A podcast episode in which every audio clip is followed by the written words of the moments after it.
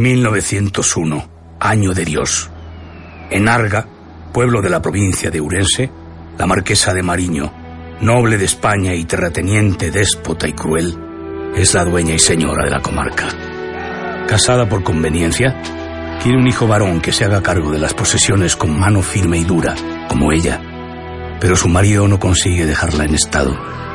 La marquesa, impaciente y promiscua, se deja fornicar por cualquier hombre sano y en edad, sin éxito. Su marido, hombre débil y apocado, temeroso de ella, no hace nada por evitarlo. Una noche, una caravana de feriantes y gitanos rumanos llega al pueblo y ofrece su espectáculo. La marquesa se encapricha de uno de los gitanos, el lanzador de cuchillos. Tras intentar seducirle sin éxito, manda una cuadrilla al campamento con orden de secuestrarlo y llevarlo a su presencia. Tras encadenarlo al lecho, se sienta sobre él y consigue su semilla. Luego, intuyendo que esta vez sí ha conseguido su propósito, y temerosa de que la noticia acerca de quién es el padre natural de su heredero se corra por la comarca, encabeza un grupo de sirvientes que destroza el campamento y mata a todos sus ocupantes, hombres, mujeres y niños. La esposa del gitano, antes de morir, le lanza una maldición. Nueve meses después, la marquesa da a luz un hermoso niño.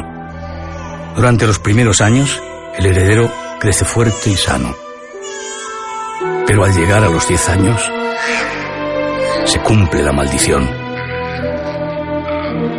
y el mal cae sobre Arga. Una sombra monstruosa aúlla a la luz de la luna llena. Lobos de Arga.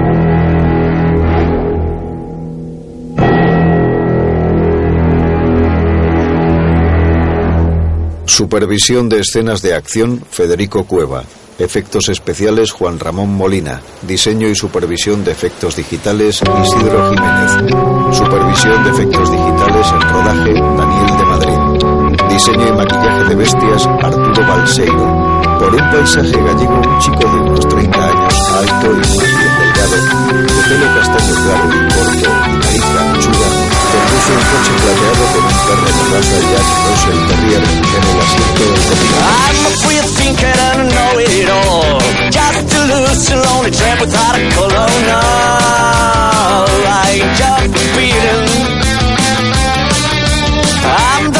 A I pusher of a miracle.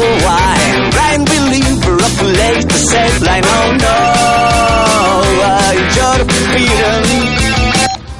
Tomás, soy la abuela. ¿Dónde estás? No sé, a unos 20 kilómetros a punto de llegar. Ese pazo lleva vacío 20 años. Debe estar casi ruinas. No sé qué vas a hacer allí tú solo. que Aquello es más grande que Andorra. Venga, abuela, no seas pesada. Ya te he dicho que estaré bien. Es que no entiendo por qué te van a hacer a ti esa idiotez. Homenaje. Es un homenaje. ¿m? Pues no sé, porque debo de ser el único famoso que ha aparecido alguna vez por allí. Tomás, no seas cretino. No eres como soy. Bueno, tú ya me entiendes, que para ellos un escritor es famoso. Solo escribiste una novela y no la leyó nadie. Joder, abuela, y eso que soy tu único nieto. ¿Qué leches? Me mola que me hagan hijo adoptivo. A mis padres les hubiera gustado, ¿no? A tus padres les hubiese importado un pepino y a ti debería importarte otro. Dejaste de ir a los 15 años y personalmente creo que hiciste bien. Aquello es mala tierra. Pues voy a aprovechar y a quedarme una temporada. A ver si escribo otra novela. ¿Qué dices, no te... Abuela, ¿me oyes? Abu- Abu- I'm not finished, always crazy. Keep on fighting, not over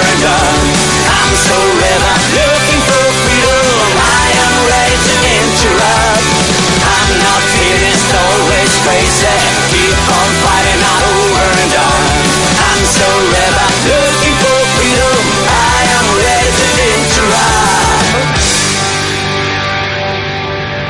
El coche entra en un pueblo. El cartel de entrada lee Arga. Las casas son antiguas y las calles están desiertas. Sentados en un banco de piedra, dos ancianos ven pasar el coche. Tomás les saluda, pero no obtiene respuesta. Parece extrañado, pero sigue conduciendo. Atraviesa el pueblo y sale por la otra punta. Se dirige hacia un caserón algo alejado.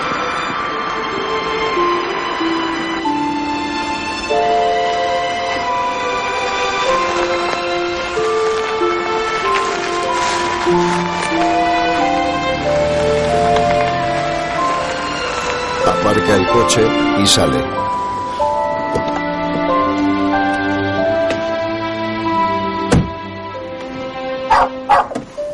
El perro salta por la ventana. Tomás se queda mirando el antiguo pazo y el perro ladea la cabeza.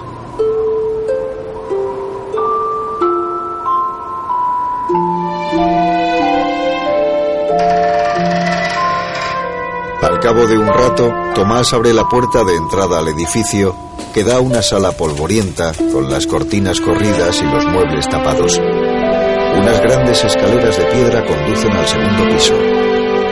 Pito, no me es nada. Tomás mira al perro, advirtiéndolo.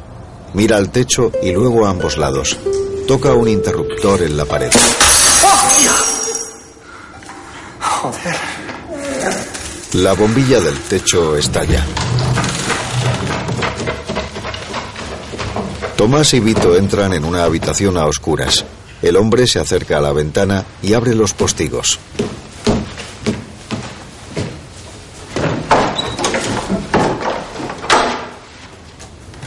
Vito, aquí tampoco. En un dormitorio, Se sube a la cama y pasea por el colchón. Tomás se sienta a su lado. Aquí he pasado los primeros 15 años de mi vida. En esta habitación. Toda mi adolescencia, macho. Toda. Anda que no me he hecho yo pajas en esta cama.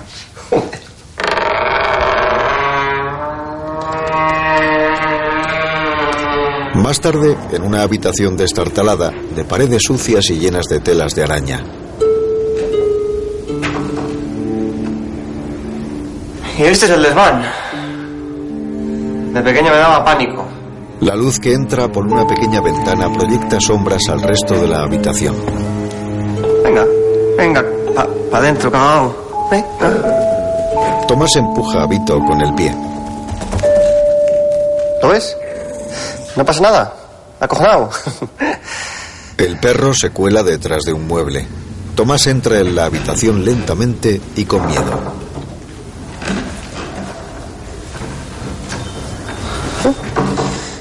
Nada de nada.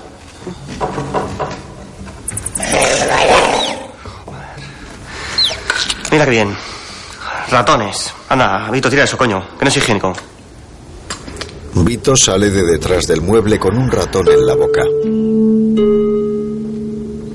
Tomás mira la habitación y sonríe. Mira que he pasado yo miedo aquí de pequeño. ¿Mm? ¿Cómo somos cuando somos niños, eh? La imaginación. Ve un armario. Me acuerdo un día. Bueno, el día que más miedo he pasado en toda mi puta vida, yo creo.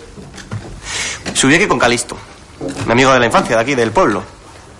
Bueno, pues Calisto me empezó a contar una historia acerca de una meiga que vivía en este armario y que se comía los pulmones de los niños cuando lo abrían, por curiosos.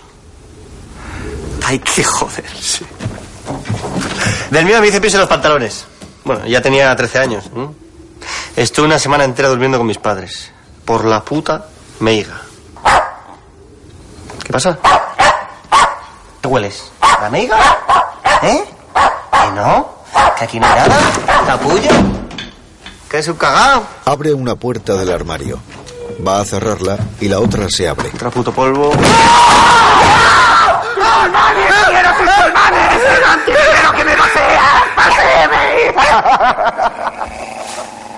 ¡Serás cabrón! ¡Está coño! ¡Listo, joder! Que casi me matas del susto. Ah, Así que te miraste los pantalones, ¿eh? De eso no me enteré, ni de que dormiste una semana con tus padres tampoco. ¡Está mierda! ¿Cómo coño has entrado aquí? ¿Y por dónde voy a entrar? Por el huerto. Llevo aquí dos horas esperándote, que, que ya no subías. ¿Qué pasa? ¿Que eres la drag queen del pueblo? ¿Qué cojones? Esto era de mi abuela. Yo nunca tiro nada, nunca se sabe. Oye, lo que no se ven son muchos peregrinos, ¿no? ¿Esto ya no está en el camino de Santiago? o qué? Sí, sí que está, pero... ¿Qué sé yo? ¿Irán por otro lado? Tira una piedra para que Vito la busque. ¿Tienes novia? Sí. O sea, no, no, ya no, tenía. ¿Te dejó?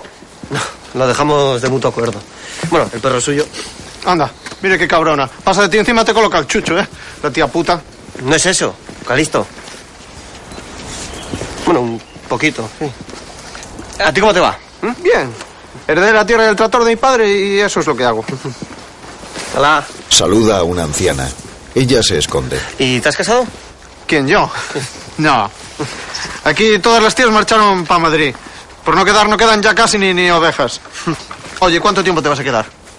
Pues el que haga falta. Eh, quiero escribir una novela. ¿Quieres saber qué va? No, ¿Es yo tú? de eso no. Oye, pues si te vas a quedar nos veremos, ¿no? He venido a trabajar, tío, no de veraneo. Bueno, pero algo nos veremos. Claro, sí. Claro. Calixto, un hombre de unos 35 años, rechoncho y de pelo negro con patillas y mostacho, parece molesto. Más tarde, en el pazo, Tomás escribe en el ordenador. En la pantalla se lee Regreso a mis raíces, una novela de Tomás Mariño. Aumenta el tamaño de su nombre y pone cara de satisfacción. En la siguiente página escribe capítulo 1. Mira la página en blanco, sube la vista al cielo y se pone las manos frente a la boca, pensativo. Vito le mira desde el suelo con una pelota entre las patas.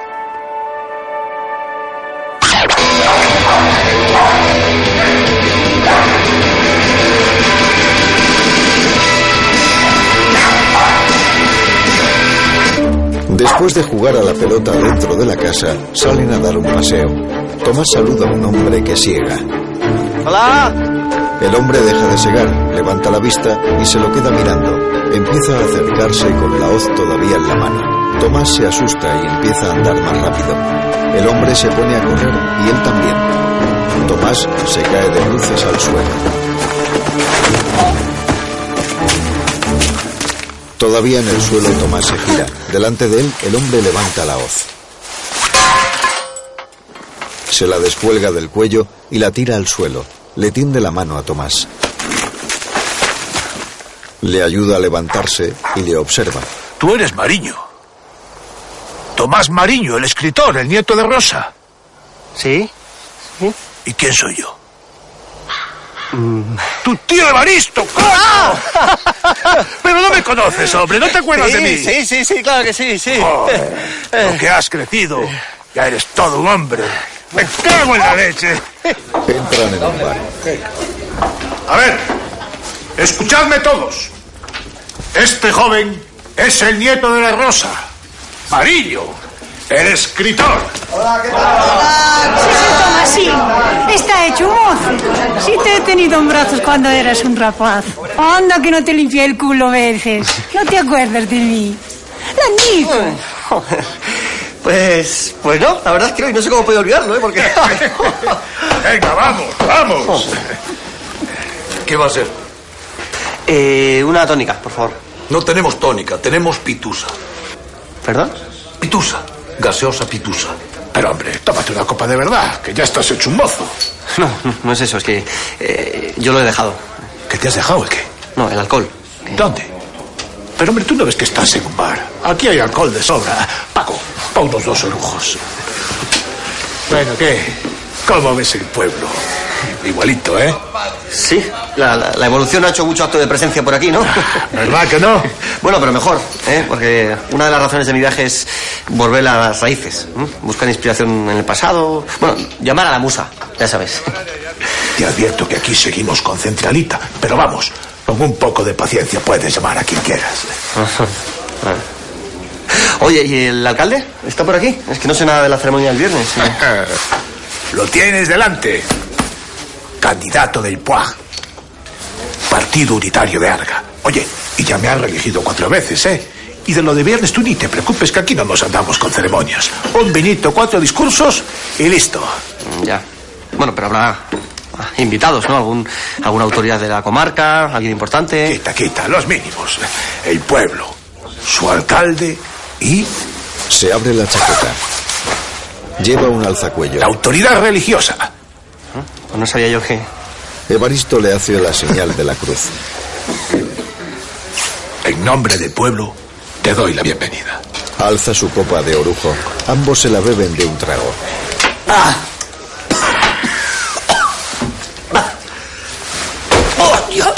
Evaristo le da un golpe en la espalda. Más tarde, todavía de día, en el pazo, Tomás duerme tirado en el sofá.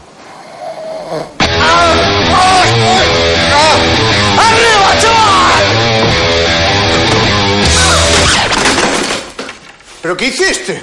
¿Qué coño haces aquí? ¿Cómo que qué hago? ¿Despertarte? Eso hago. Quedáramos para comer en mi casa, ¿no te acuerdas? Joder, pero si son las dos de la tarde. Mira, el perro se te meó en el parque. Claro, normal, si no lo sacas... ¿Por qué cojones tenéis que chillar todos en los pueblos? Calixto piensa. No lo sé. ¿Qué? Tienes una resaca del copón, ¿eh? No lo niegues. Pues más que una resaca, creo que me han roto la vértebra. Leí tu libro. ¿Te gustó? Sí, sí. Un poco de mal rollo, pero sí. ¿Me rollo por qué? Joder, no mal rollo, pero... A ver, 500 páginas con dos tíos hablando sobre una botella de pacharán tampoco es que sea la alegría de la huerta, ¿no? Porque es una metáfora sobre el alcoholismo. Ah, bueno, sí, era una metáfora. Pero vamos, que me gustó, ¿eh? Me gustó. Además, yo no leo mucho tampoco. Manuales de cosechadoras y, y cosas así. Oye, por cierto, ¿desde cuándo mi tío Evaristo es cura? Porque yo no tenía ni idea. Que yo sepa, no lo ves. Un día el párroco marchó, él se puso el alzacuellos y ahí sigue. Está un poco chalado con eso de la religión, ¿eh? Bueno, él y, y todos. ¿Y por qué se fue el parco? Oye, dile al perro que tenga cuidado, ¿eh? Esos agujeros dan a los túneles del monasterio. Como que en uno no lo encuentres ni para Dios. ¡Vito! ¡Sal, sal de ahí! ¡Eh! El perro se aleja. ¿Te acuerdas las historias que nos contaban para acojonarnos? Que si esos túneles están llenos de maldiciones y espíritus y todas esas chorradas. Para que no bajáramos a buscar los fusiles de los anarquistas. Pues no te creas, que aún hoy aparecen mierdas de esas de cuando la guerra civil por todo el pueblo. El otro día un tío encontró hasta dinamita. No jodas, ¿y funcionaba? Me extraña. Me acuerdo de una historia que me contó mi abuelo sobre un granero. Decía que en él vivía un monstruo de más de 100 años y que jamás se me ocurriera acercarme por allí. Ay, que joder, si yo me lo creí. Calixto está serio. Tía, me suena que estaba por aquí. Vamos a ver si lo encontramos. Paso. Venga, hombre, que se ha Te he divertido. dicho que paso. No me jodas que te crees esa sarta de chorradas. Mira, Tomás. Aquí no es como en la ciudad, ¿eh? Aquí la gente es diferente. La tierra es diferente. Y las cosas que pasan también son diferentes. No deberías reírte, solo digo eso. Vito ve una liebre detrás de una roca. Se pone a perseguirla. ¡Vito! ¡No! ¡Joder! ¡Vito! Calixto sigue con expresión seria. Anochece. ¿Dónde coño estás? Tomás sigue buscando por el bosque.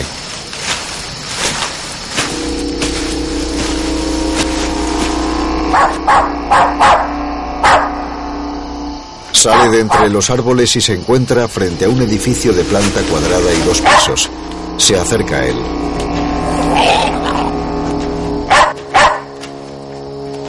Este debe ser el famoso granero. Al lado de la puerta, encima de la roca, hay un altar improvisado con una cruz y un montón de velas. En la pared de roca han grabado una silueta. La puerta está cerrada con cadena y candado. Tomás intenta abrir.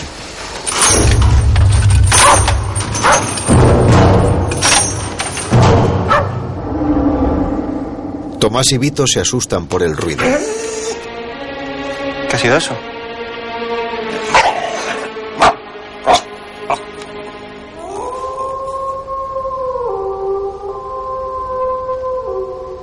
El aullido proviene del interior del granero.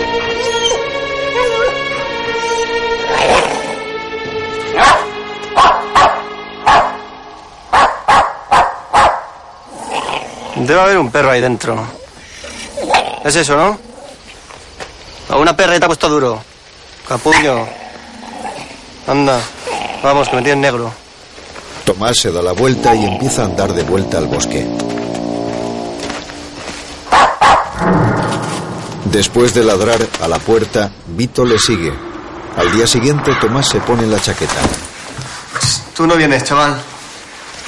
Que en este evento no se admiten animales. Bueno, tío listo, pero ninguno más.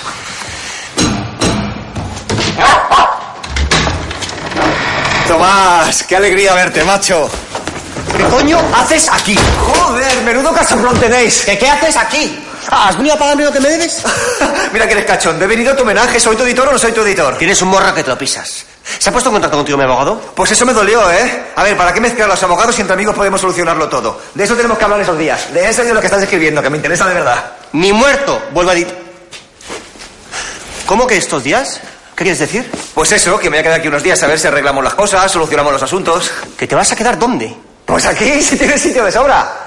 A ver, Tomás, si te digo la verdad, es que a mí me viene muy bien escaparme unos días de Madrid, que tengo algunos problemillas allí. Nada grave, vamos. Mientras no recoja las citaciones y la policía judicial no me localice, yo tiro hasta el móvil.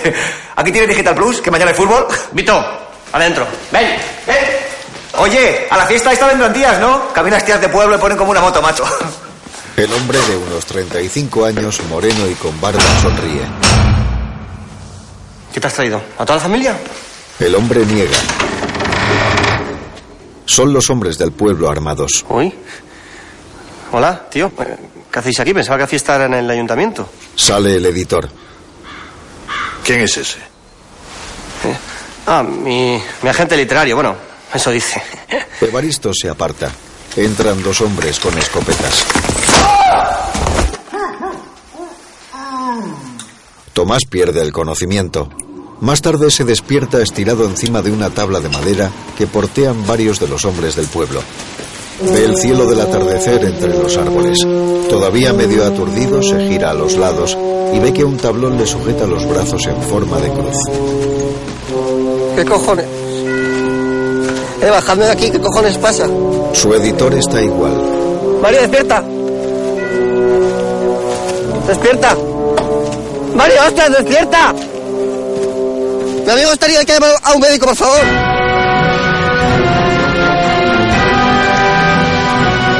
Pero, suéltame, coño, suéltame, anda. Mira que sois tontos, eh. En el pazo, Vito está sentado frente a una puerta cerrada. Se gira y salta por la ventana. En el granero, la procesión de hombres se ha congregado dentro. Evaristo la encabeza. Esta noche, por obra y gracia de nuestro Señor, la maldición que condenó al pueblo y sus habitantes durante cien años llega a su fin. Qué maldición, ni qué niño muerto, pero ¿de qué cojones estás hablando? La sangre de los mariños, la que nos maldijo en el pasado, nos libra ahora del mal. Oremos. ¿Sangre de quién? Juntan las manos frente al pecho. Venga, os reconozco. Me habéis acojonado. Me estoy meando encima. De verdad, que lo estáis haciendo de puta madre. Pero soltadme, ya, por favor, soltadme, ¿eh? Los hombres del pueblo están alrededor de las dos cruces, una frente a otra, y Baristo en medio. Este se aparta ligeramente y dos hombres se adelantan para abrir la trampilla que queda en medio. ¡Mario! ¡Mario, despierta, joder! La trampilla se abre. Evaristo mira a su sobrino y alza un cuchillo. ¿Qué vas a hacer? Se acerca a él con paso firme. Se agacha ligeramente y corta las ataduras de los pies de Tomás.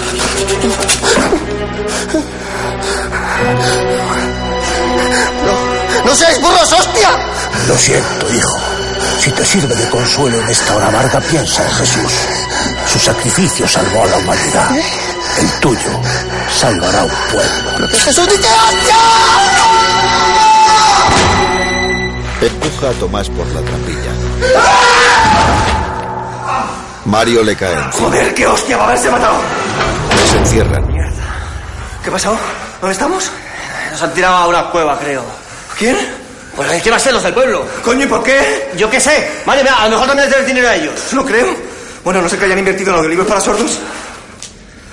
¿Tienes un mechero? Mario le da un mechero. Tomás lo enciende. Mario se desata las cuerdas de las muñecas. Ambos miran a su alrededor. Mario se agacha a recoger algo del suelo. Bajo sus pies hay una caja de madera y unos cables en espiral. Mira, una especie de cirio de iglesia, una vela o algo así. Lo enciende. ¡Qué dinamita más rara! ¡Ah! ¡Dinamita, joder! ¡Joder, que saque dinamita! ¡Con la civil! ¿Y esto qué se atura en el tiempo? ¡Tú estate quieto! ¡Mario! No, coge esto. Aguántalo. Mario coge el mechero. ¡No toques nada! Tomás recoge un trapo del suelo. En el exterior, los hombres salen del granero. Desde lejos, Vito les observa. Llega Calixto, lo coge en brazos y le cierra el hocico con una mano. Tú no ladres, ¿eh?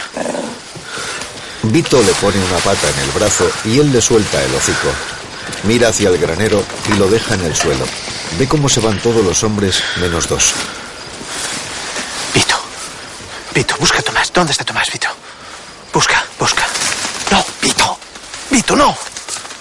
Vito, por ahí no. Por ahí no, busca a Tomás. Bajo el granero encienden una antorcha. Dame una hostia. ¿Qué? ¿Tenéis una hostia? En el pañuelo había alguna droga y todavía me dura el efecto. Dame una hostia a ver si se me pasa. ¡Pues gilipollas! ¡Joder, no me ha dicho que te dé una hostia! ¡Ah, una hostia amistosa! ¡Coño, mano abierta, Mario! Bueno, chicos, ya lo siento. ¿Quieres que te dé otra? ¡No! No, quita, quita, ya está bien. Cuidado. Bueno, pues encantado de ayudar, ¿eh? ¿Y te has dicho por qué no se ha metido aquí? No sé qué de una maldición y de la sangre de los mariños. No sé, no, no, no me he enterado de nada. Estaba volado. Mariño, pues joder con la familia. ¿Y yo por qué? Me pues he venido. Listo. Le quita la antorcha. Se pasean por la oscuridad con solo el fuego para guiarse. Llegan a un arco y Tomás mueve la antorcha a un lado para iluminar el camino. Estos deben de ser los famosos túneles del monasterio abandonado. Pues si estamos en suelo sagrado ya me quedo más tranquilo. Hacia el otro lado, el túnel sigue. Y déjame que te diga, ¿eh? Pero la hospitalidad de tu pueblo deja mucho que desear. Calla ya, pesado. Siguen avanzando por el túnel, viendo solo lo que tienen a unos pocos pasos por delante. Esto es un poco tétrico, ¿no? Yo estoy que me cago vivo. Continúan avanzando por la oscuridad con la antorcha por delante. Llegan a una esquina y la doblan con miedo. Fuera, la luna llena brilla en el cielo nocturno. Vito entra en un cementerio saltando la pared medio derruida. Calixto le sigue. Cago en Dios, pero tú sabes dónde estamos. El perro olisquea una tumba y empieza a escarbar con las patas delanteras. Oye, en serio, espero que sepas lo que estás haciendo, ¿eh? La Virgen. Mira a ambos lados, echa a correr y coge una pala del suelo. Mientras tanto, en los túneles, Tomás y Mario siguen avanzando sin saber a dónde van. Salen por un arco y se detienen sorprendidos. Están en una sala de la cual no llegan a ver el otro extremo.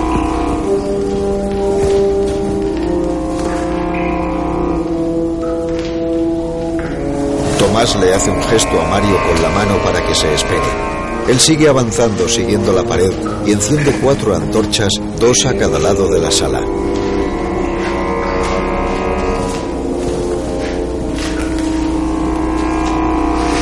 ¿Qué coño es eso? En el centro de la sala se vislumbra un altar de piedra. Encima del altar, unos trapos sucios y agujereados cubren un bulto. Tomás vuelve a acercarse a Mario, todavía con la antorcha en la mano y sin darle la espalda al altar. No sé, parece un. Parece un cuerpo humano o, o de animal o algo así, ¿no? Qué peste. Igual es un animal del campo, un topo, un gamusino o algo así. Hostia. Eso de ahí abajo parecen huesos. Son pozos de rata. Un poco grandes para ser de rata, ¿no? Mientras tanto, en el cementerio, Calixto cava en la tumba que Vito ha señalado. Toca algo con la pala, la deja a un lado y aparta la tierra con la mano. Da unos cuantos manotazos y descubre un cadáver. Se aparta asqueado y vuelve a agacharse para levantar el cadáver. Mientras tanto, en los túneles, Acércate a ver qué es. Tú, ¿te jode? Coño, que es tu pueblo. No, no, de eso nada. Mi pueblo es Madrid. Ya, pero a ti te han dicho hijo predilecto y a mí no. Además me han dicho que no toque nada antes. Madre te parió. Venga, coño, se ha cagado. Tomás le mira molesto. Gira la cabeza al frente con determinación y empieza a avanzar de nuevo hacia el centro de la sala con la antorcha por delante. Delante de él, la figura del altar sigue inmóvil, tapada por completo con ropa de saco. Al mirarla, la determinación de Tomás se esfuma y parece cada vez más asustado. Sin dejar de andar, gira la cabeza y mira a Mario, que le observa desde atrás. Vuelve a mirar al frente y se para delante del altar. Pasa la antorcha por encima. Quita el saco. Tomás asiente nervioso. Baja la mirada hacia el trozo de saco que cubre la figura y acerca la mano lentamente, con miedo. Cuando está a punto de levantar la tela, una mano le agarra la cabeza.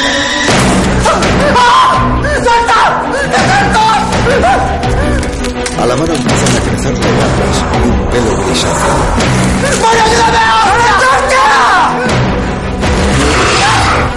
Tomás acerca la antorcha a la mano que le suelta. La tela empieza a moverse y a hincharse. Tomás vuelve Goldman. ¿Qué es eso? Por debajo del saco sobresalen unas patas con garras.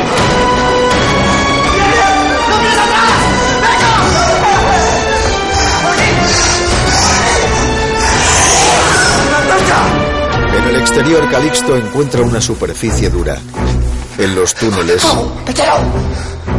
Tomás enciende de nuevo la antorcha que se había apagado. Ambos se giran. Delante de ellos se yergue la figura de una bestia a dos patas.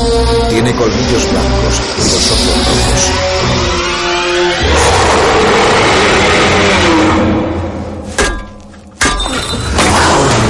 Calixto tira un ladrillo a la cabeza de la bestia. ¡Calixto! ¡Ayúdanos! ¡Como sea! Desde el techo, Calixto les tira el cadáver. Mario se agarra y Calixto le sube. La bestia empieza a levantarse. Calixto vuelve a tirar el cadáver y Tomás le coge. La bestia le coge una pierna, pero Tomás le da un puntapié en la cara y se suelta. ¿Qué coño era esto? Está vigilando, te van a huir. ¿Pero tú has visto ese monstruo? ¿De dónde coño ha salido? ¡Calles, hablar! ¿Pero cómo me voy a callar si lo persigo un lobo de un metro que anda? ¡Mario, cállate, cállate! ¡Pero tú le has visto y esos dientes y esa peste! ¡Joder, tío! ¡Con la mano abierta, no! Hay que marchar de aquí ya. Si nos pillan, nos echan los tres para adentro. ¿Y si se escapan por el agujero qué? Lo creo. Está muy alto, ¿no? Yo no bajo a comprobarlo. ¡Vámonos! ¡Vamos, hostia, vamos! ¡Venga, vamos! Se van todos y dejan el agujero abierto.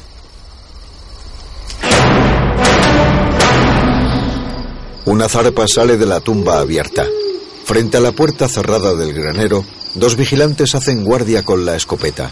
Uno de ellos tiene un palillo en la boca y lo muerde distraídamente.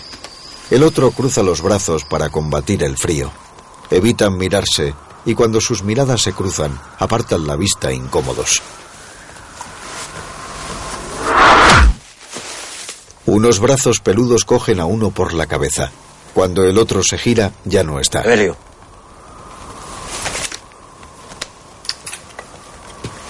Evelio.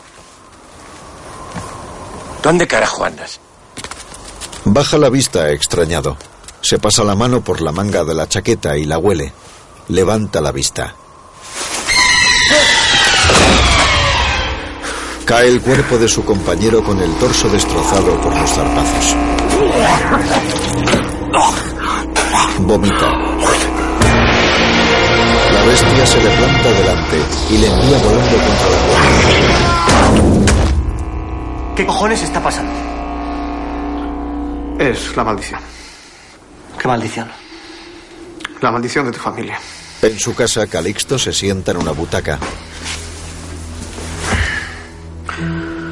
Hace 100 años, la dueña del pueblo era tu bisabuela, la marquesa de Nariño. ¿La, la tía de mi abuela? Era un bicho, una mala zorra de cuidado. Quería quedarse preñada, pero su marido no. Una noche llegó al pueblo una caravana de gitanos, de estos feriantes. Tu bisabuela se encoñó con uno, lo secuestró y se lo tiró. ¿Se lo tiró de que se lo folló? Luego lo mató. A él y a toda la caravana. Joder. Pero la mujer del gitano, antes de que la mataran, le lanzó una maldición a tu bisabuela. ¿Qué maldición? A los 10 años su hijo se convertiría en lobo. Y llevaría la muerte y el mal a todo el pueblo. Y solo cuando se cumplieran 100 años, pero 100 años exactamente, si la bestia devoraba a un mariño varón, con su misma sangre corriéndole por las venas, entonces la maldición desaparecería y la bestia volvería a su forma humana. Pero si esto no ocurría, algo mucho más maligno caería sobre el pueblo. Calixto mira directamente a Tomás, que ladea la cabeza y sonríe. Mira historia. Qué mala, parece tuya, macho. Podéis creerlo o no, pero lo habéis visto con vuestros propios ojos. Durante 60 años esa bestia mató y aterrorizó a más de 100 personas de este pueblo. Finalmente, hace 40 años consiguieron atraparla y la encerraron en el granero. ¿Y por qué no la mataron? Pues por la maldición. La gente pensaba que si no se cumplía exactamente lo que había dicho la gitana, algo mucho peor pasaría. Y en 15 años que estuve viniendo por aquí, yo no me enteré de nada, ¿no? Pues claro, es que la gente lo guarda en secreto. Solo los de aquí conocen la historia. O sea, ¿Me estás diciendo que han estado esperando todo este tiempo a que se cumplan los 100 años y luego me invitan a venir al pueblo para que me devore ese bicho? Pues sí. Esta noche cumplían los 100 años. Tomás niega con la cabeza. Es la hostia. Esto es la hostia. ¿Y por qué no has comido a mi tío Badisto? Porque no es un mariño. Es tu tío por parte de bisabuelo. ¿Y todo el tiempo que estuvo encerrada? ¿Por qué no se murió de hambre? Pues. Porque le daban de comer, claro. A con concretos le dan de comer, ¿no? ¡Los niños! ¡Le daban comer a los niños del pueblo! No, hombre, no, calla, no seas burro, hombre. No. Le echaban algún peregrino despistado. Esto está en el camino de Santiago. Aunque, bueno, ya no vienen mucho, ¿eh? ¿Desde cuándo sabes todo esto? Desde hace unos años. Me lo contó mi madre antes de morir. ¿Y no me contaste nada? ¿Ibas a dejar que me mataran? No, yo sabía lo de la maldición, no lo que pensaban hacer contigo. De eso me enteré esta misma tarde. ¿Por qué cojones no me dijiste nada? ¿Por qué? Hace 15 años eras mi mejor amigo.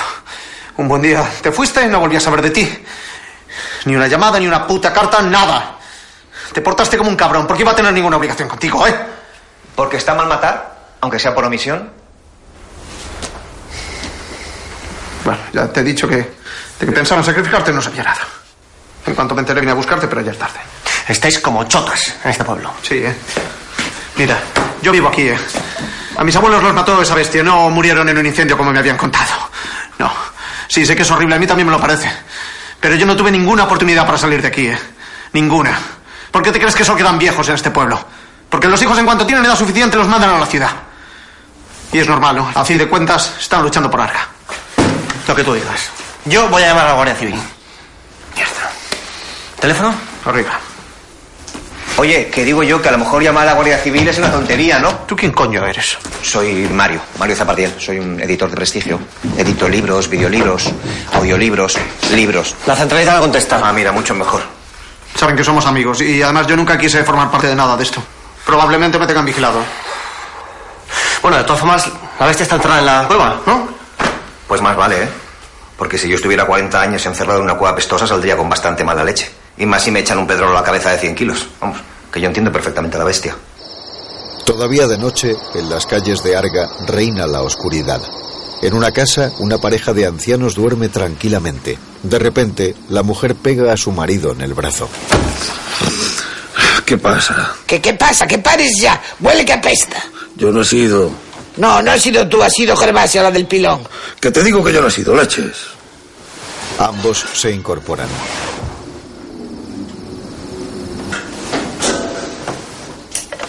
El hombre enciende una lámpara, mira a su mujer y sale de la cama.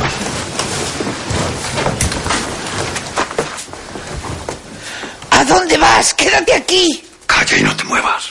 Pero, pero... ¡Que te calles, coño! La mujer hace gesto de quejarse pero no dice nada. El hombre coge una escopeta y baja las escaleras sigilosamente.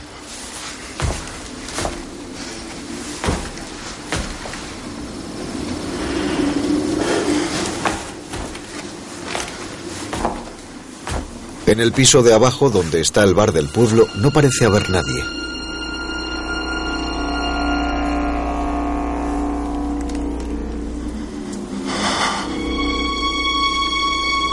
El hombre cruza la habitación sigilosamente pasando por delante de la barra del bar.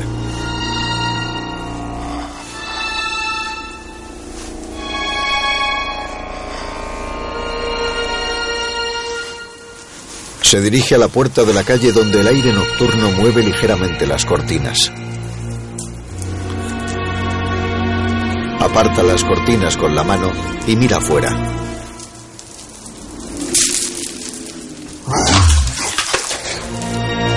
Se gira, pero no ve nada. Muy lentamente vuelve a adentrarse en la casa. Se dispone a cruzar el bar cuando una caja sale disparada desde detrás de la barra. El hombre se para en seco asustado y apuntando con la escopeta hacia la barra. Quita el seguro del arma y avanza.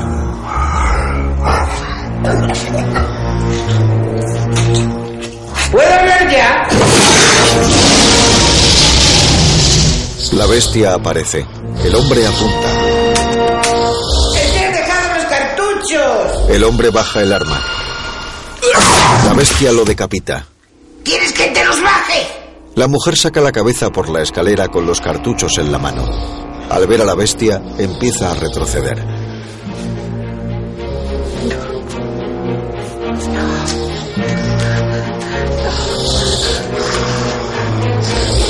La bestia sube las escaleras. Lleva la cabeza del hombre en la mano con la boca y los ojos abiertos de par en par. Se acerca a la mujer que sigue retrocediendo.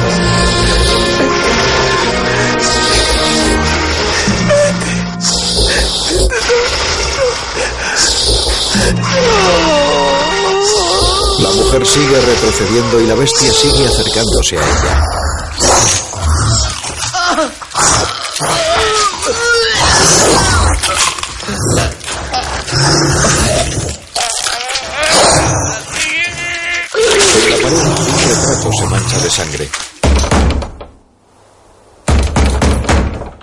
Casa de Calixto, Registrando todo.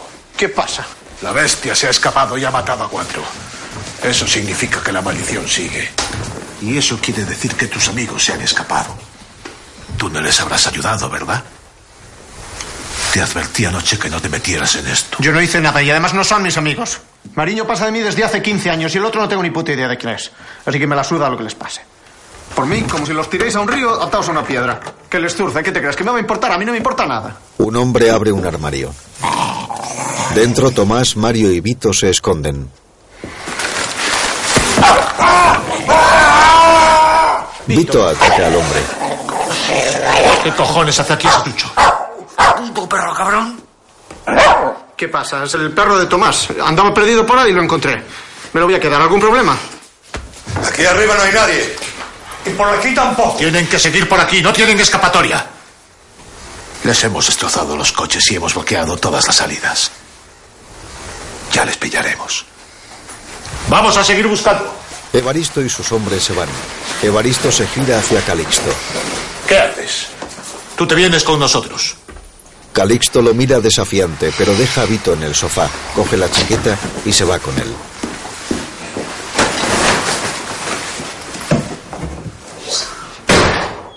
Vito se queda quieto en el sofá. Calixto vuelve a entrar y coge su escopeta y el móvil. Os mováis de la casa. Voy a intentar llamar a la Guardia Civil. Se va de nuevo.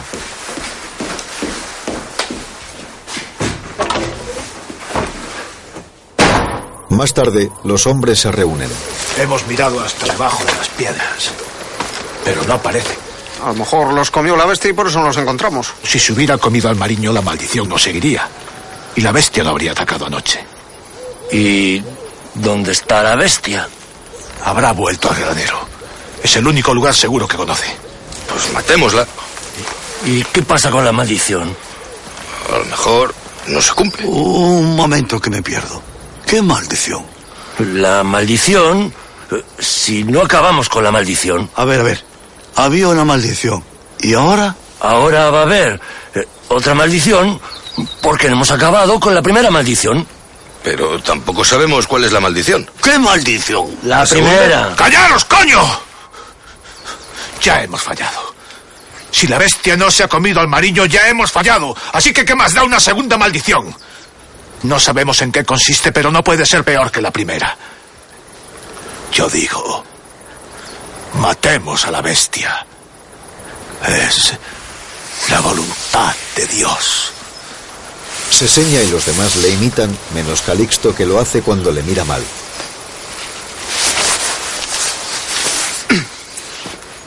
Más tarde, en el granero, ¿Y quién va a bajar? Tú. mira a Calixto. Este, cuando se da cuenta, mira de lado a lado. Y un huevo. Evaristo le apunta. Baja o te reviento las entrañas. Calixto les mira a todos indignado. Finalmente baja la vista hacia la trampilla. Una vez abajo, armado con una linterna y su escopeta, empieza a avanzar lentamente por el túnel, mirando a ambos lados con miedo.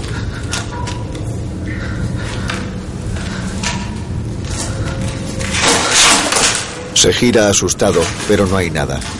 Vuelve a mirar al frente y sigue avanzando en línea recta, enfocando las paredes llenas de cadenas.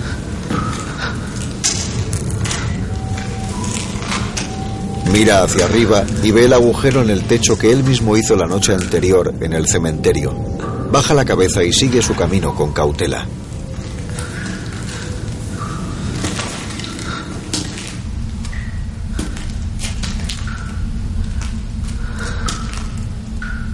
Al cabo de un momento pasa un arco y entra en la sala del altar.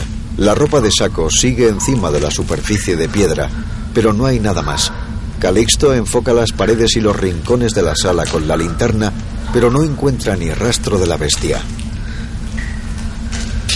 Se gira asustado y enfoca el lugar de donde procede el ruido, pero ya no hay nada.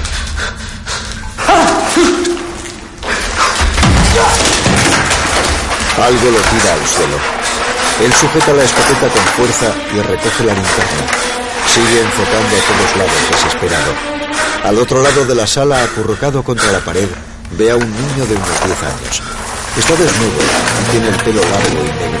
Calixto se levanta y se acerca a él. Le apunta con la escopeta, pero el niño no levanta la cabeza que tiene escondida entre las rodillas. Calixto le toca el brazo con el cañón del arma. El niño mueve la cabeza y Calixto se aparta.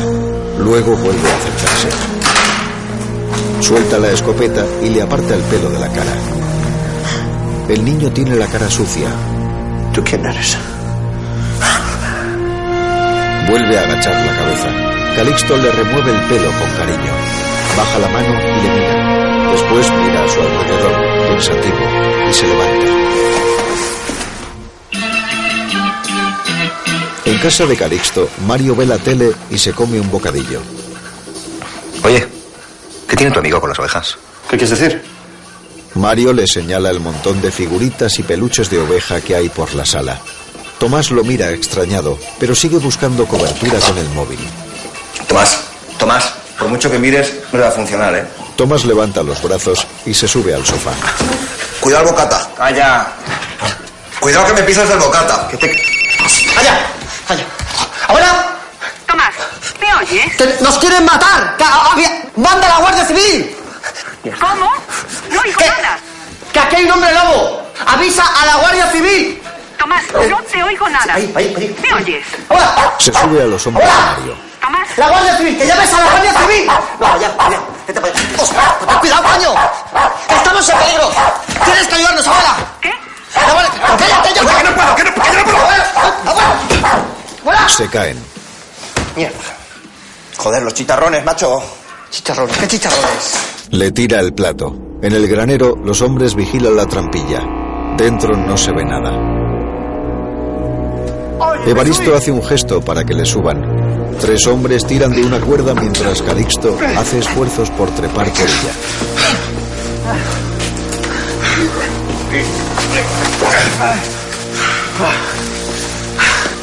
No hay nadie, ¿eh? No es posible. Tú mismo, pero ahí abajo ni ni Dios. Evaristo y otro hombre bajan y lo comprueban. Se va a hacer de noche en unas horas y la bestia atacará de nuevo. A las siete y media queda todo el pueblo en el bar, hombres y mujeres. Pasaremos la noche juntos y daremos una batida hasta encontrarla. Una vez cerrado el granero con la cadena y el candado, Evaristo y los demás hombres se van. Calixto les sigue un poco rezagado. Se queda entre los árboles sin que los demás se fijen. En el cementerio, recostado en un árbol y vestido con una camiseta vieja, el niño de los túneles le espera. Calixto salta a la pared medio demolida y se le acerca.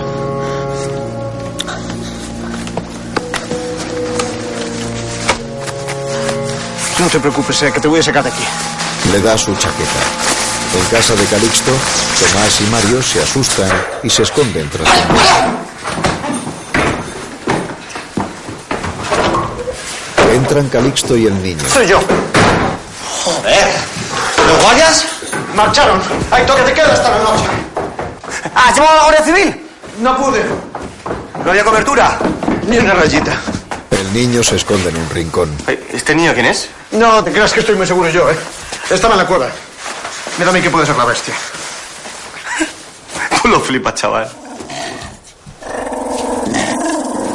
Vito le gruñe al niño.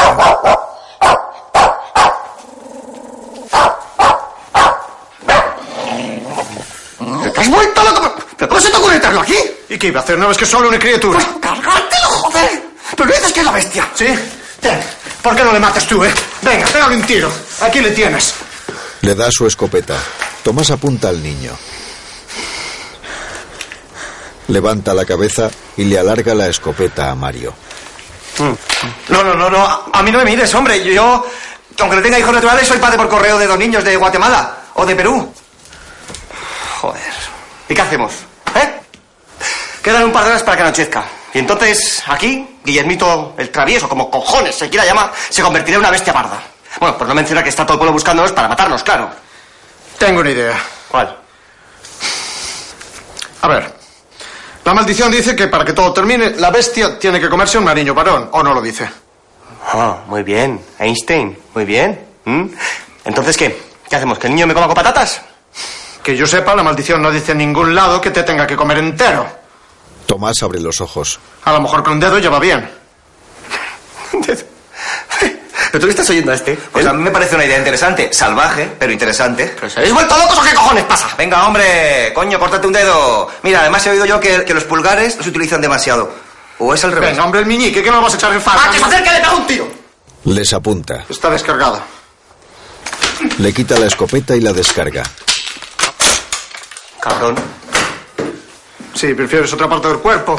No sé, una oreja, lo que tú veas, ¿eh? Claro, tú siéntete libre. ¿Qué cacho te cortamos? ¡Hijos de puta! ¡Que no me acá! ¡No! ¡Mario, saca! ¡Aguanta!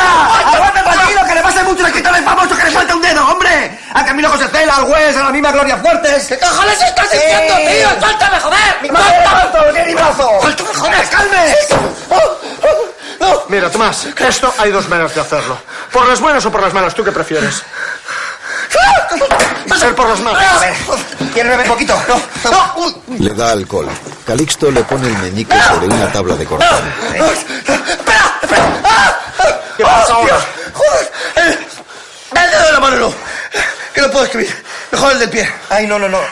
El del pie no te lo recomiendo. ¿eh? Es que vamos a tener que andar mucho, incluso correr para poder salir de aquí. Si te cortamos el de pie, la puede pasar canutas. Así que córtate el meñique, que no te hace falta para escribir. Sí, además, para lo que escribes, igual le hacemos un favor a los lectores.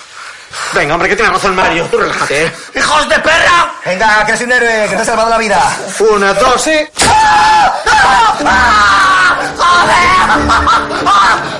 ¡Y tú es que cabrón! ¡Ah! ¡Ah! Tomás se sujeta la mano del dedo cortado. Calixto y Mario se llevan el dedo. Más tarde, Tomás bebe. ¡Ah! ¡Me cago en todos vosotros! ¡Y me cago en mi puta bisabuela, joder! ¡Todos putos! ¿Qué pasa? Bueno, pues Dáselo al niño, ¿no? así crudo da como un poco de grima. Fríen el dedo. ¿Tienes ajo y una pizca de perejil? Calixto busca en un armario y se lo da.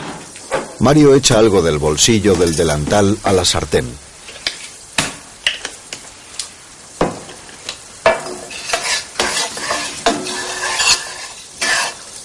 En la sala Tomás cuenta los dedos que le quedan.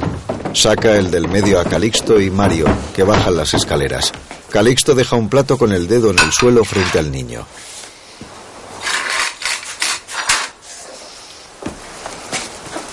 Vito se lleva el dedo. ¡Oye, calma acá! ¡Vito! ¡Vito! ¡Vito! ¡Pare! ¡Vito! ¡Vito! ¡Vito! ¡Ah! ¡Ah! ¡Joder! ¡Perdón! ¡Perdón! ¡Mario! ¡Con cuidado, joder! ¡Ah! ¡Vito! ¡Vito! ¡Vito! ¡Sale ahí, coño! Vito sale de debajo de la mesa y le huele la mano. ¡Joder! Calixto busca. Les enseña unas falanges. Lo comió entero. No ha dejado ni un padrastro el chucho. ¡Hijo de perra! ¿Qué hacemos ahora? Mario y Calixto miran a Tomás. Después, Tomás tiene ambas manos vendadas. Sigue bebiendo. ¡Ah! ¡Soy escritor! ¿Me oís? ¡Escritor! ¿Cómo cojones voy a escribir sin dedos? ¡Hostia! No te quejes si mira el hockey ese como escribe con la silla de ruedas. Esta puta mierda. ¿Perro? Ahora, venga, dale otro dedo al perro y ya al niño le dais mis cojones lo que queráis. Toma. Venga, cómelo, eh, cómelo. Está muy rico, eh. Cómelo. Cómelo. Lo coges, lo comes. El niño coge el dedo y se lo come. Coge. ¡Oh, ñam, ñam, ñam! ¡Ay, qué rico! ¡Ay, muy bien! Muy bien, muy bien. ¡Oh! Pero hombre, que no es para tanto. Si en el fondo tienes suerte. No hay mucha gente que pueda decir que ha visto cómo se lo comían.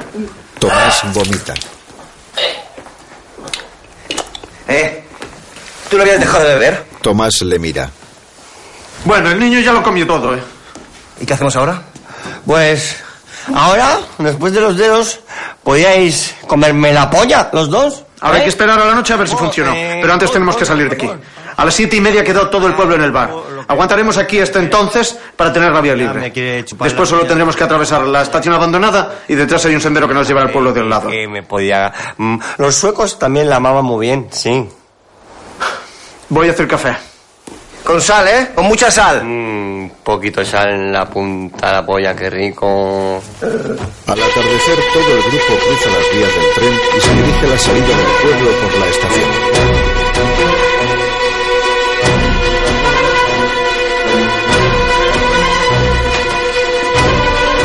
Se detienen. Los pueblerinos, armados con escopetas y horcas, se dirigen hacia ellos.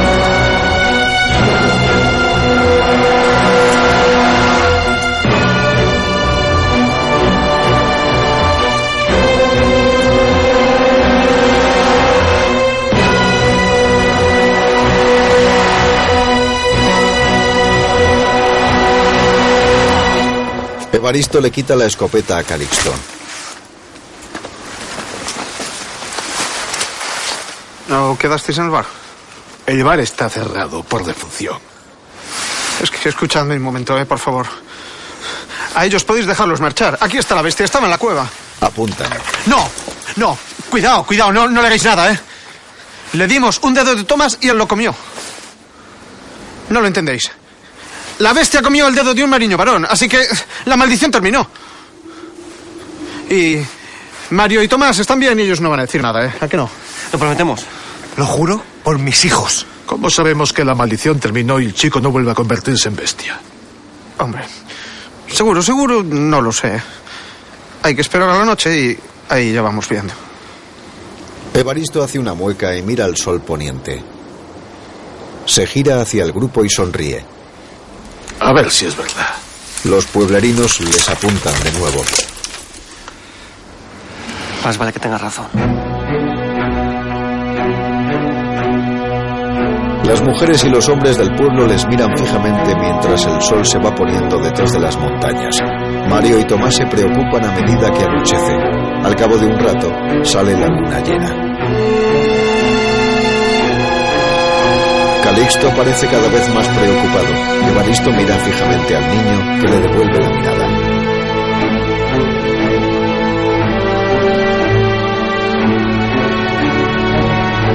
Llena llega a lo alto del cielo nocturno. Los habitantes del pueblo siguen apuntando al grupo.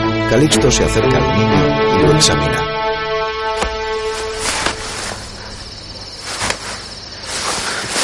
¿Visteis? ¿Lo dije o no lo dije? La maldición acabó.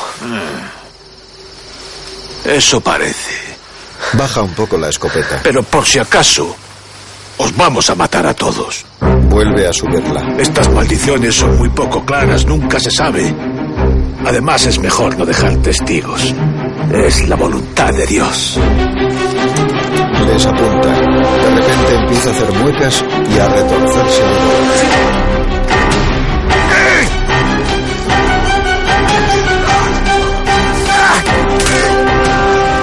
Y les pasa lo mismo a todos los pueblerinos.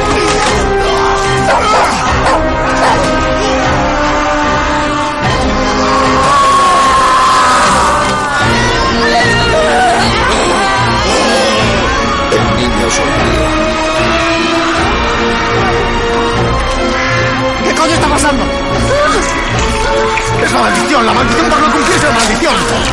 ¿Y mi dedo qué cojones? Pero lo hicimos tarde. Un día después de que cumplieran los 100 años. ¡Qué putada, coño, vuelve usted al día, no! ¡Que vuelvo a Madrid en pueblo, joder!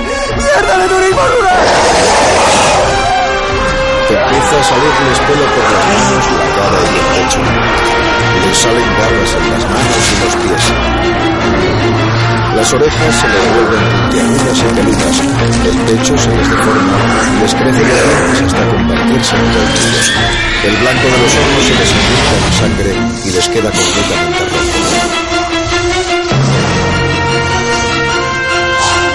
Los hombres lobos se ponen en pie.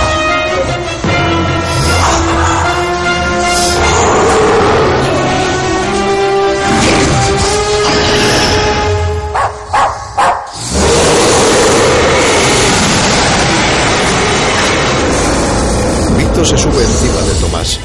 Por la carretera llega un coche. Una anciana lo conduce. Pasa entre los hombres lobo y se lleva algunos por delante. Frena junto al cristal. ¡Abuela! Subid, rápido. Suben al coche. Un hombre lobo les salta encima. Ponte el cinturón. Calixto saca la cabeza por la ventana. Abre la puerta del coche y recoge una escopeta del suelo. Cuando la bestia se asoma, le vuela la cabeza. ¿Pero qué haces aquí? Pensaba que algo así podría ocurrir. ¿Usted es su abuela? Encantado de conocerla, señora. Joder, la mujer de mi familia es otra pena, macho. ¿Por qué no me avisaste? No estaba segura de que la maldición fuese cierta.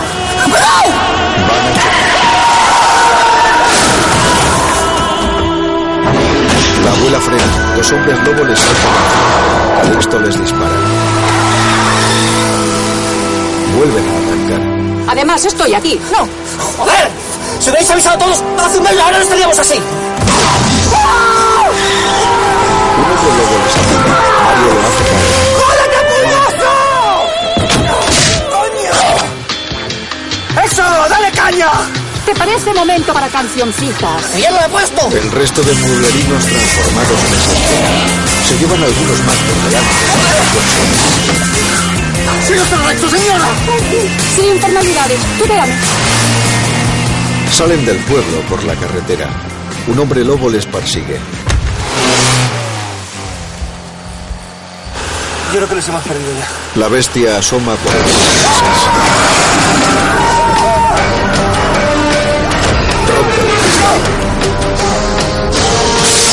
Coge a Vito. Tomás enciende el mechero del coche. La bestia tira a Vito por el aire y se agarra a la abuela. Tomás le quema el ojo con el mechero. La abuela frena y la bestia cae. Recoge a Vito. ¡A la abuela! Ella intenta arrancar.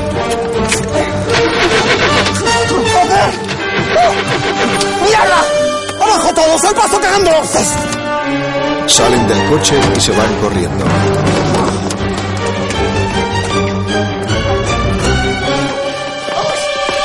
La bestia se levanta con el ojo quemado y se quita el alzacuello del tiro.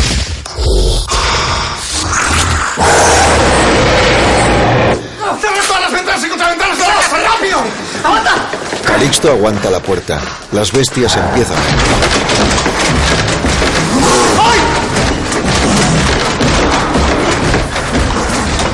Tomás le ayuda.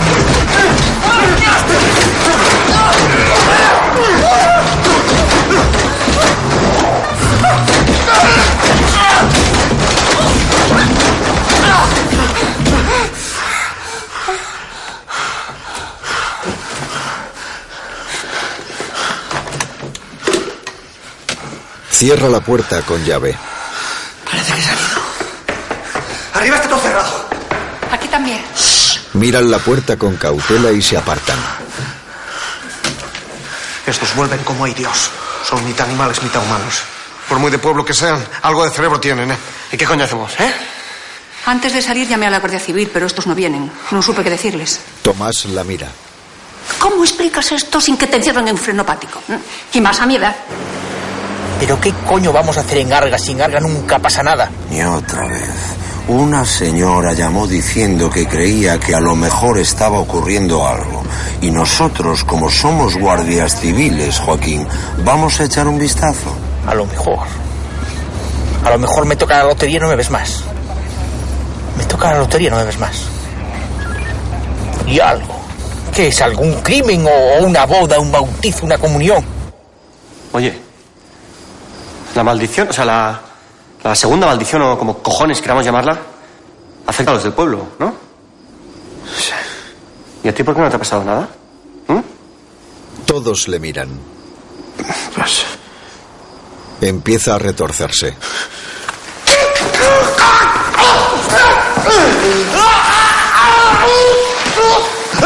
Se cae al suelo. Mario recoge su escopeta. Le pega con ella en el estómago. Hijo de puta, lobo gallego. ¿Qué estaba el coño, joder? Tú, tú eres un cachondo, ¿no? Usted, disculpe, señor. Sí, yo no nací aquí. Mis padres estaban de luna de miel en Meridor cuando mi madre se puso de parto. Pero si estaban de luna de miel, no. Eh, déjalo, Mario, déjalo. ¿Quién es este niño? Pues si es verdad lo que creemos, el hijo de la marquesa. La abuela le mira la cara al niño. Este coge el colgante que ella lleva con una mano y lo observa. Pasa el dedo por la flor en relieve del camafeo plateado. Tiene razón. Es mi primo. ¿Cómo lo sabes? Porque lo ha reconocido. Era de su madre. Baja la vista de nuevo y le coge la barbilla con la mano. Se va la luz. ¿Qué hijos de puta? Se han comido las luces. Hostia, me toca la lotería. Mejor esto que estar en el cuartelillo rellenando informes, ¿no? Pues no, porque en el cuartelillo hay calefacción. Y aquí no hay que ahorrar combustible, ¿eh? Aquí no, aquí no hay que ahorrar combustible. Y esta noche echaban cuéntame cómo pasó. El sargento, que lleva bigote, le mira extrañado. El coche entra en Arga. Las calles están desiertas. ¿Qué te dije? Aquí no pasa nada. Aquí hay algo raro, no se ve a nadie, no hay ninguna luz en las casas, aquí hay algo raro. A ver si va a ser que están durmiendo. Atraviesan el pueblo con el coche y se paran frente a la estación.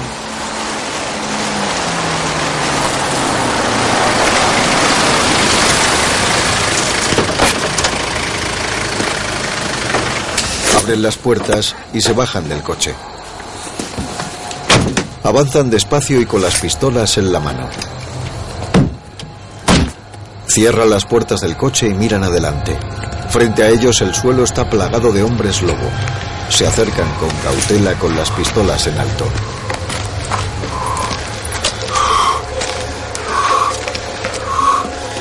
Se paran frente a una de las bestias que está agonizante.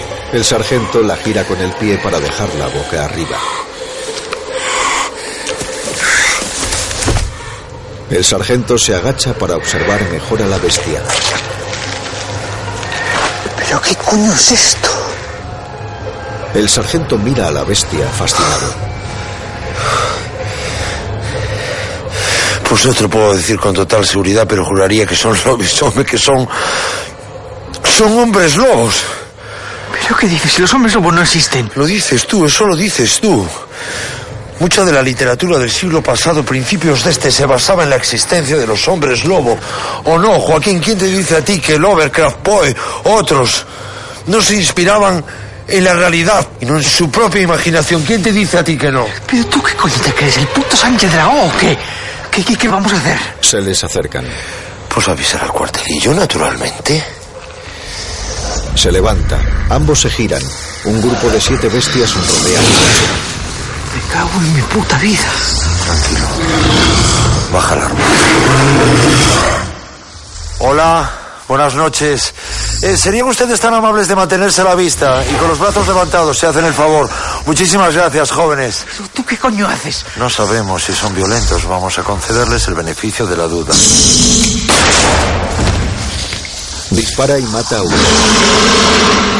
Despejada, no son pacíficos. No, ¿verdad?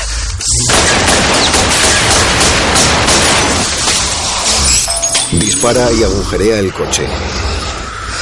Muy bien, Joaquín. Te acabas de cargar el motor, probablemente la radio. Otro expediente. Hazte un favor, Joaquín, hazte un favor. La próxima vez no te saltes las prácticas de tiro. Se impone correr, ¿eh? Sale corriendo. Desde el tejado de la estación, un hombre lobo le salta encima. Otro grupo de bestias aparece por el otro lado, dejando sin vía de escape al sargento. Y tampoco debiste haberte saltado las pruebas físicas. Las bestias se le acercan. Bien, lo mejor en estos casos es sorprender al enemigo. Levanta la pistola, se la apunta a la sien y cierra los ojos. Dispara.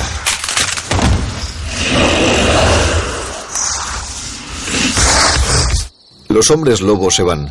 Mientras tanto, en el pazo, un hombre lobo salta por el tejado y otro pasa por delante de la puerta. Dentro, Tomás prepara una estaca y Calixto está sentado a su lado.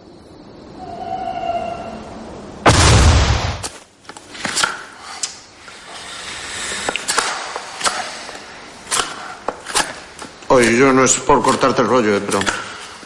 ¿Las estacas no eran para los vampiros? Tomás le mira. Andamos cortos de plata para hacer balas. Y mucha agua bendita tampoco hay por aquí. Así que. No, oye, que sí. A mí me parece bien. eh. Además, así te distraes. Quedan menos de tres horas para que amanezca. Si conseguimos aguantar, saldremos de esta. Tomás, venid aquí. En el despacho, Tomás deja la estaca en la mesa. Uh, no es por nada, pero las estacas son para los vampiros. Mi tío escribió este libro. ¿El marido de la marquesa? En él habla de la maldición. Después de que todo ocurriese, a su mujer la mató una turba enfurecida. Él cogió al hermano pequeño de la marquesa, mi padre, y consiguieron escapar. Se mudaron a Madrid, donde mi padre conoció a mi madre y nací yo. ¿Y con el marqués qué pasó? Murió a los pocos años. Pero antes de morir le contó toda la historia a mi padre. Y él investigó acerca de la maldición. Averiguó que los gitanos procedían de Rumanía y que el gitano que se acostó con mi tía tenía antecedentes de licantropía en su familia. Sangre de lobo corría por sus venas. Así que Diego nació como un cruce de razas, mitad lobo, mitad niño. Diego. Así se llama. Dieguiño. Entonces es tu primo mayor. Qué fuerte. Tan fuerte como que tiene 100 años. ¿Y por qué no ha crecido? No sé, será por la maldición. Eh, tampoco se ha transformado esta noche, así que supongo que él ya ha quedado liberado. ¿Y qué vamos a hacer con él? ¿Cómo? ¿Que qué vamos a hacer con él? Llevarlo con nosotros, claro. Tú estás loca, abuela. ¿Por qué? A fin de cuentas, él no ha tenido la culpa de nada. Fue de la puñetera de mi tía. El pobre ha sido una víctima toda su vida. Pues esto del cruce de razas me recuerda a una anécdota muy divertida. Coño, pero ¿cómo no me acordaba antes? ¿Cuál? Pues es la historia de un niño en un pueblo y una oveja. A Calixto. Oye, prometiste de contarlo, ¿eh? Aquí, amigo. Cuando era pequeño, un invierno estaba más salido que una moto, ¿vale? ¡Callarás! Una noche, ni corto ni perezoso. Se metió en el coral de su padre y se folló, perdón, e hizo el amor con una oveja. ¡Eso es mentira! Pero esto no es lo peor. ¿eh? ¿No? No. Al cabo de unos días, quieto, para, aquí. Al cabo de unos días, la oveja se quedó preñada. Y él se creyó que era culpa. Pues cállate, por Dios, que está todo lo Se tiró dos meses acojonado, sin dormir, creyendo que la oveja iba a parir un cordero mutante. Mitad oveja, mitad gato de tu pueblo. Bueno, esto ocurrió hace ya mucho tiempo, ¿eh? Entonces en el pueblo hacíamos cosas muy burras. Tampoco para tanto. ¿Quién no le ha hecho una pajilla a su mascota? Yo, de hecho, tenía un hámster que... ¡Calles! Vienen del resván. A lo mejor es un ratón. El otro día Vito se comió uno. Pues si es un hámster que suba este, ¿no? Anda, vamos arriba. ¿Seguro? ¿Qué pasa, Tomás? ¿Aún le tienes miedo al desván? Abuela, no es eso. O sea, además yo ya subí el otro día. Sí, y casi te cagas encima. Eso es mentira. Venga, Indiana, vamos arriba. Calixto coge la escopeta. Tomás coge una vela y se va detrás de él. Suben sigilosamente por la escalera que lleva al desván.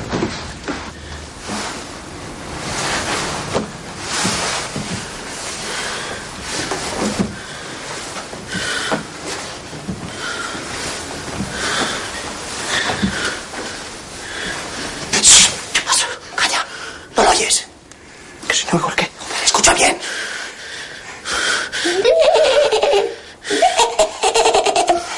Es tu novia, que acaba de volver de la muerte para vengarse. Mira que eres gilipollas, ¿eh?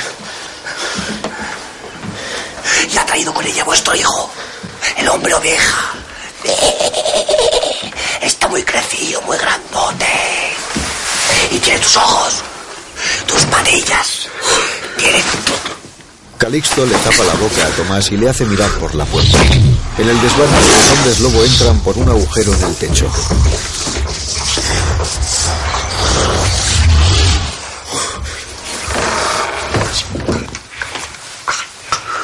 Cierran la puerta con cuidado. Yo creo que no nos oyeron. ¿Tú crees que la puerta aguanta? Una bestia tira la puerta que se les ¡Arriba!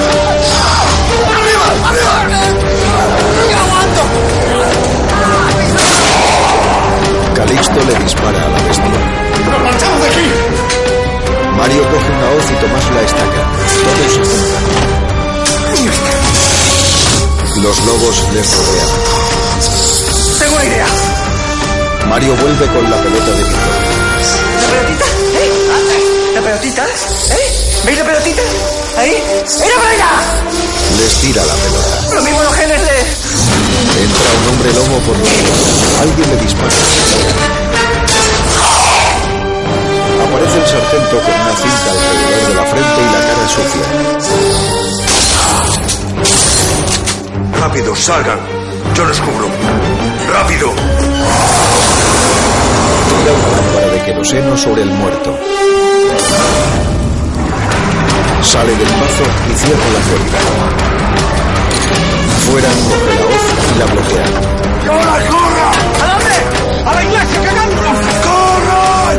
¡Corran! ¡Corran! Mario se cae. El sargento mata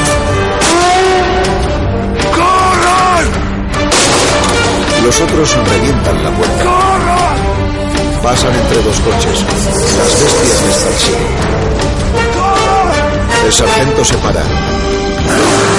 Un hombre lobo se sube a un coche.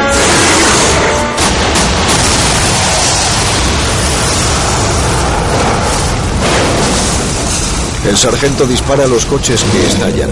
Tomás exclama al ver su coche en llamas. El sargento baja el arma y se pone a correr. En la iglesia, Calixto y Tomás cierran la puerta y la atrancan con los bancos junto al sargento, mientras la abuela y Mario encienden velas. ¿Qué le ha pasado en la cabeza? Me pegué un tiro. Pero solo me volé un poco de cuero cabelludo para hacerles creer que había muerto. Mejor perder un poco de piel y de pelo que ser devorado por una jauría de hombres lobo. ¿No creen? Le da una palmada a Tomás en el brazo. Se reúnen todos en el centro de la iglesia.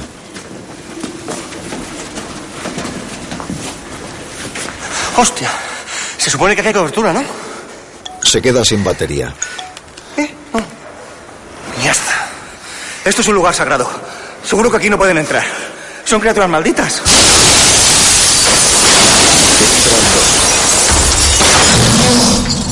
El sargento les dispara.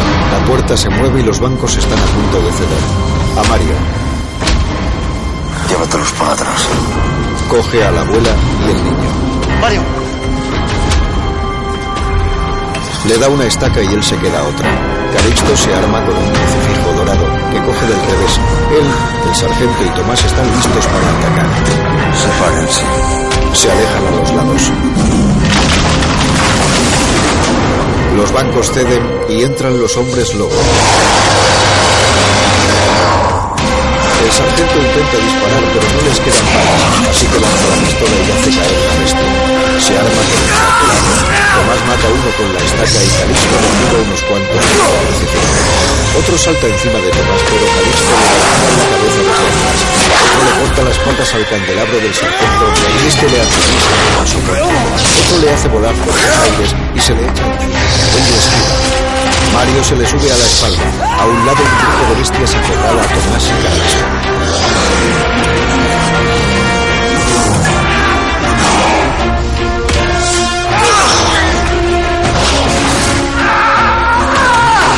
La bestia lanza a Mario por los aires y Tomás la apuñala con la estaca. El sargento mata a otro con el soporte. Otra bestia ataca a Calixto y Tomás le salva. Encima del altar, una bestia ataca a la abuela y Pietro. Este alza la estaca, pero la bestia se la quita y se deshace de Vito de un. Coge a la abuela por el cuello y la levanta. Tomás lo. La bestia le rompe el cuello a la abuela.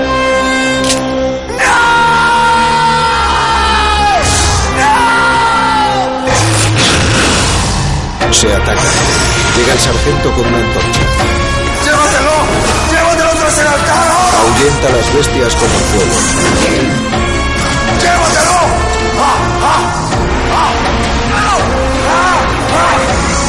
Se lo llevan detrás del altar. El niño se agacha y avisa a Mario que también se agacha y entra por una puertecita debajo del altar.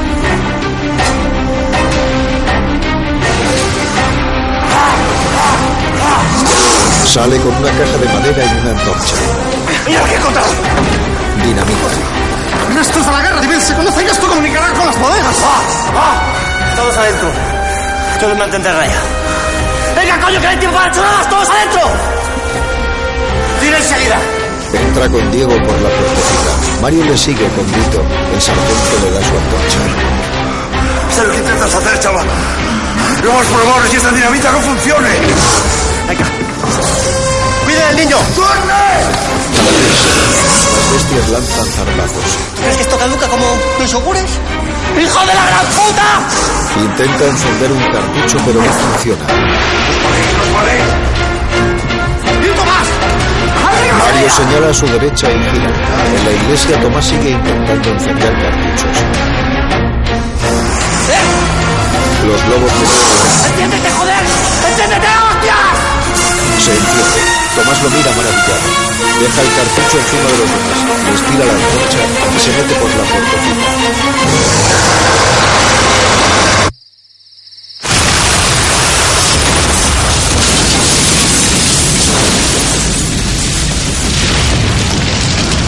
La iglesia estalla y empieza a arder. Por los túneles avanza una nube de polvo. Desde el cementerio suben al sargento con una cadena.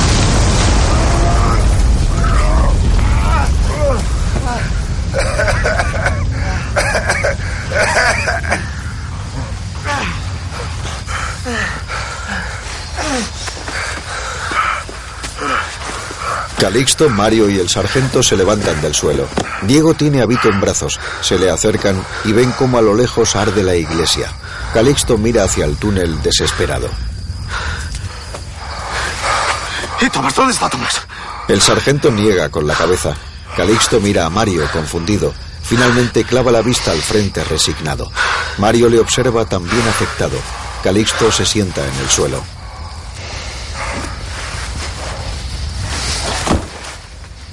Una mezcla de enfado y tristeza le invade el rostro. El fuego de las llamas de la iglesia es lo único que resalta en la densa oscuridad de la noche. Desde el agujero de la tumba que da al túnel sale un ruido imperceptible.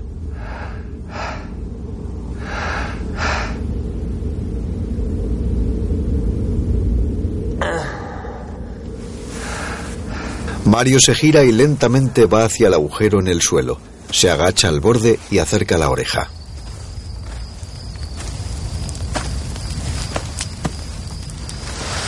¿Tomás?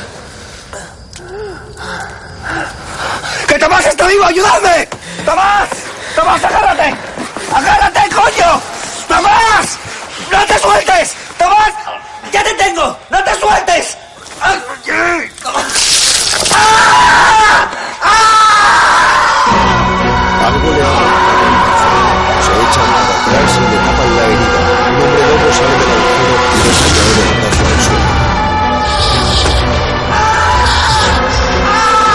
La bestia tiene el pecho lleno de quemaduras. Se acerca a ellos. Entonces aparece Tomás y le golpea la cabeza con una mano. La bestia intenta levantarse.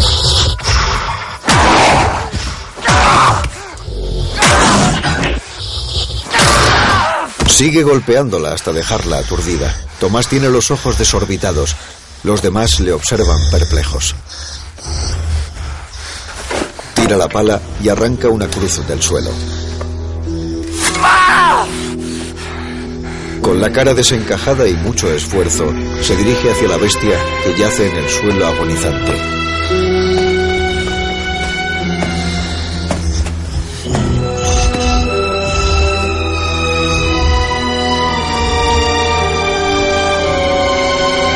Levanta la cruz y se la clava en el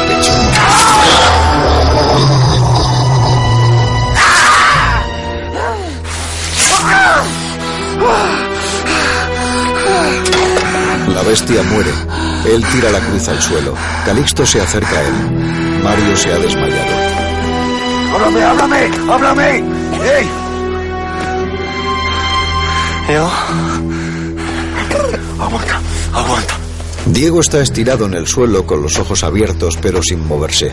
Tomás se arrodilla a su lado. El niño mueve la boca pero no le sale ningún sonido. Gira la cabeza resignado y mira al cielo. Tomás le mira con preocupación. De repente la cara del niño empieza a cambiar, a ensancharse, para convertirse en la cara de un adulto. Tomás y Calixto lo observan, estupefactos. La cara de Diego va pasando de la madurez a la vejez y el pelo se le vuelve gris y después blanco, con arrugas y manchas surcándole el rostro. Tomás hace un gesto hacia él, como si quisiera tocarle. Diego gira la cabeza hacia él, le mira, parpadea varias veces y finalmente cierra los ojos.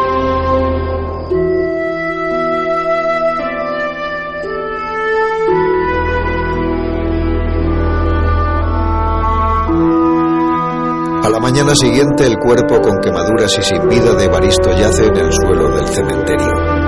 Todo un destacamento de la Guardia Civil se despliega por la zona. Un paramédico le venda la cabeza al sargento. Gracias. ¿Cómo estás? No es nada, no te preocupes. ¿Cómo lo habéis sabido? Vimos el fuego. Llamamos a tu unidad, no contestabais. ¿Qué coño ha pasado aquí? Tú espera a tenerte mi informe, que lo vas a flipar. De momento hay que detener a todos los del pueblo. No, a los que queden. Si es que quedan. Pasa Mario en una camilla. Tomás se acerca con Vito. Mario, ¿cómo estás?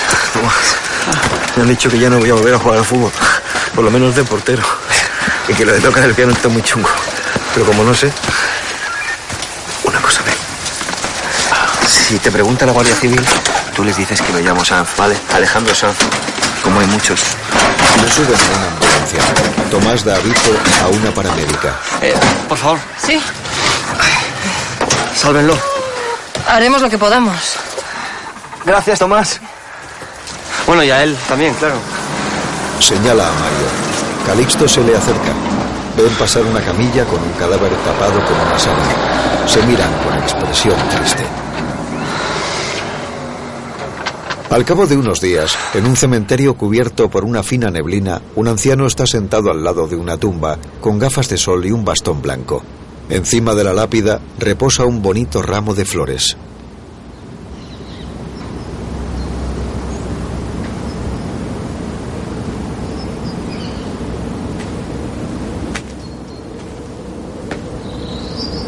Mario, con la manga derecha de la chaqueta doblada por el brazo amputado, se acerca al anciano. ¿Era su mujer? El anciano levanta la cabeza. Efectivamente. Todos los años en el aniversario de su muerte vengo a dejar unas flores. Te acompaño en el sentimiento. Gracias.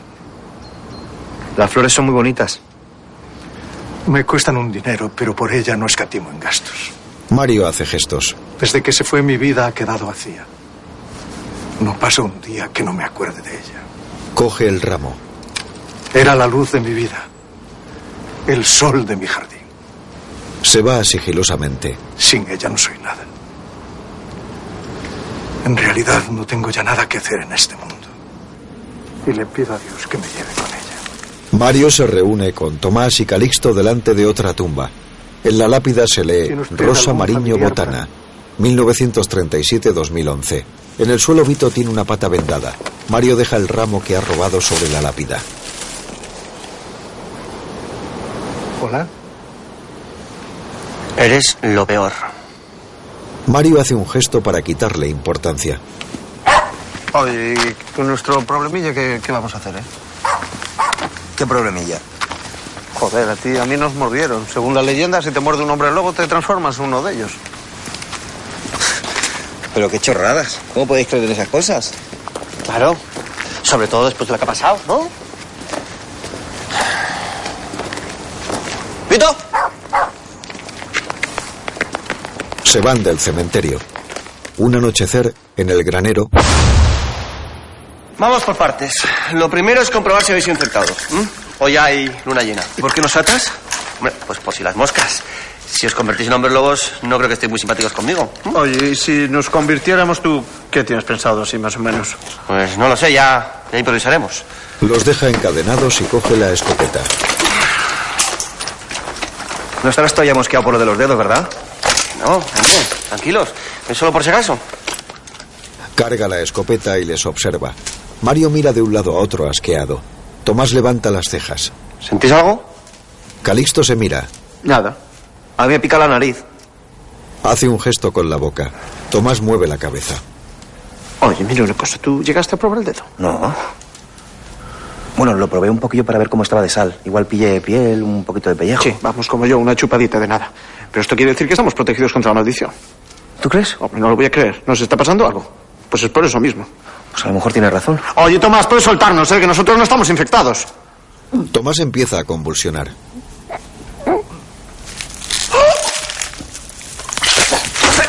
¿Y a este qué le pasa? Oye, Tomás. Tomás. Oye, a ti no te mordieron, ¿eh? Se cae detrás de unas maderas. Venga, Tomás, que esa gracia ya la hice yo. Tomás. Tomás se levanta, le crece el pelo en la cara. ¡Coño, que no nos había dicho nada! Intentan soltarse. ¡Cago en la leche! ¿Se acordará de nosotros? Seguro cuando nos muera se acordará de nuestro sabor y que le hemos cortado los dos dedos. ¿Qué coño hacemos ahora? Resignación. ¿Qué? Mira, que nos muerde. Nos transformamos en hombres lobo y ya está.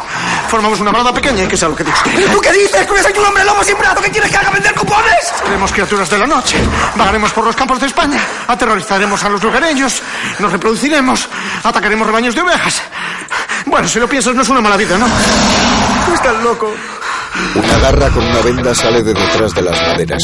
Tomás se levanta transformado por completo en hombre lobo. Los colmillos puntiagudos y afilados le sobresalen por las grasuras del lomo. Calixto y Mario se asustan al verlo. Tomás levanta las garras y se deshace de la venda. Se mira las garras y núcleos y luego les mira a.